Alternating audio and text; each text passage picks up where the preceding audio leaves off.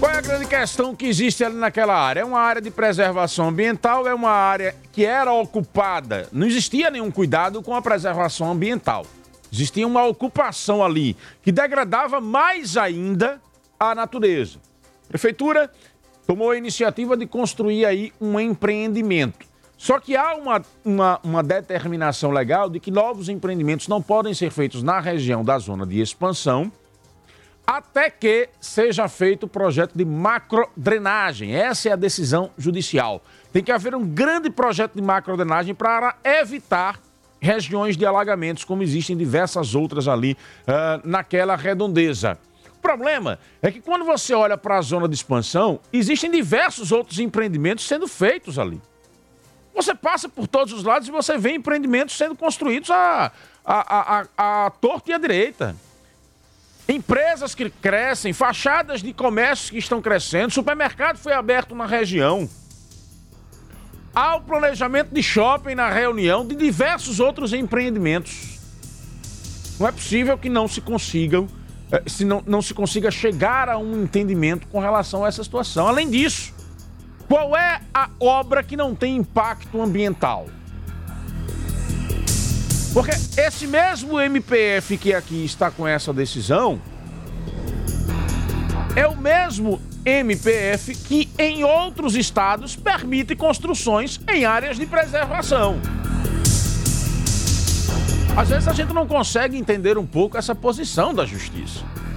E aí o que é que come a, começa a acontecer? A politização do tema.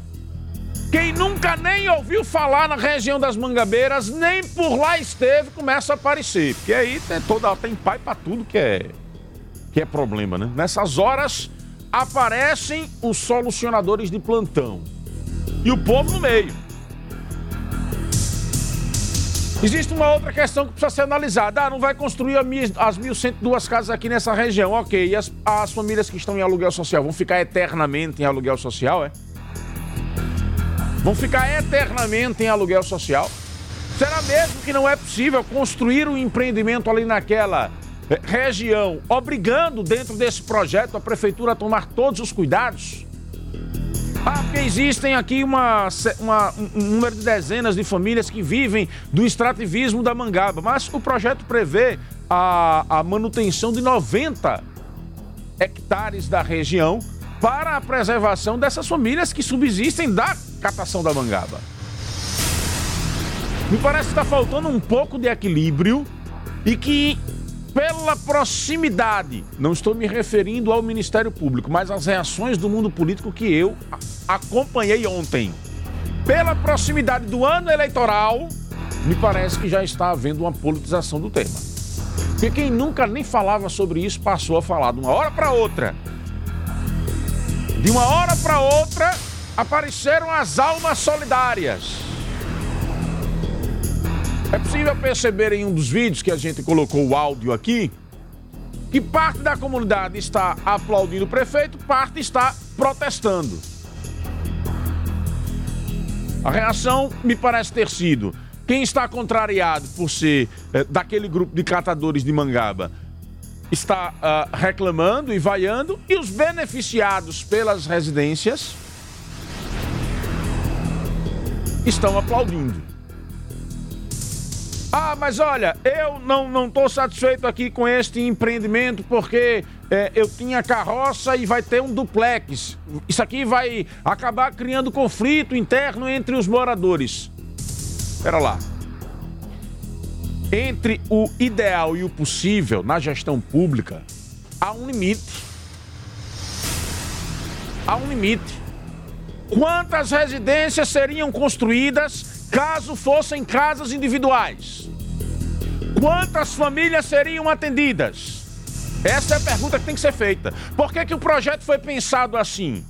É só por uma questão de imposição da cabeça do, do gestor, é? Porque me parece às vezes que falta racionalidade nas pessoas. São 1.102 famílias.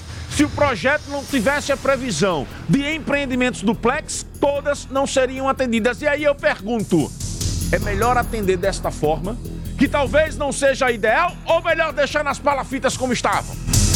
Ou nos barracos como estavam essas famílias? É preciso uma resposta de bom senso nesses momentos.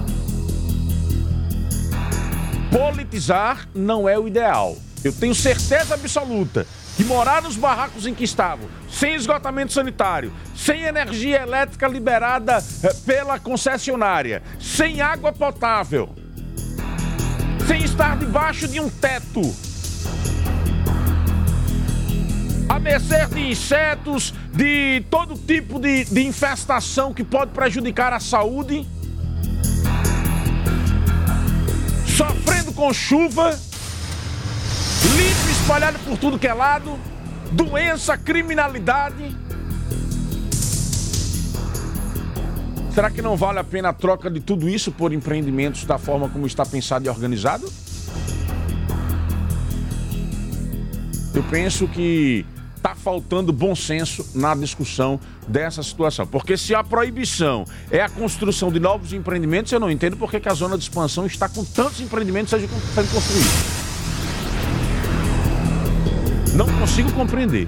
A toda hora você vê aí uma construtora anunciando. Olha, tem empreendimento na Aruana, tem empreendimento nos.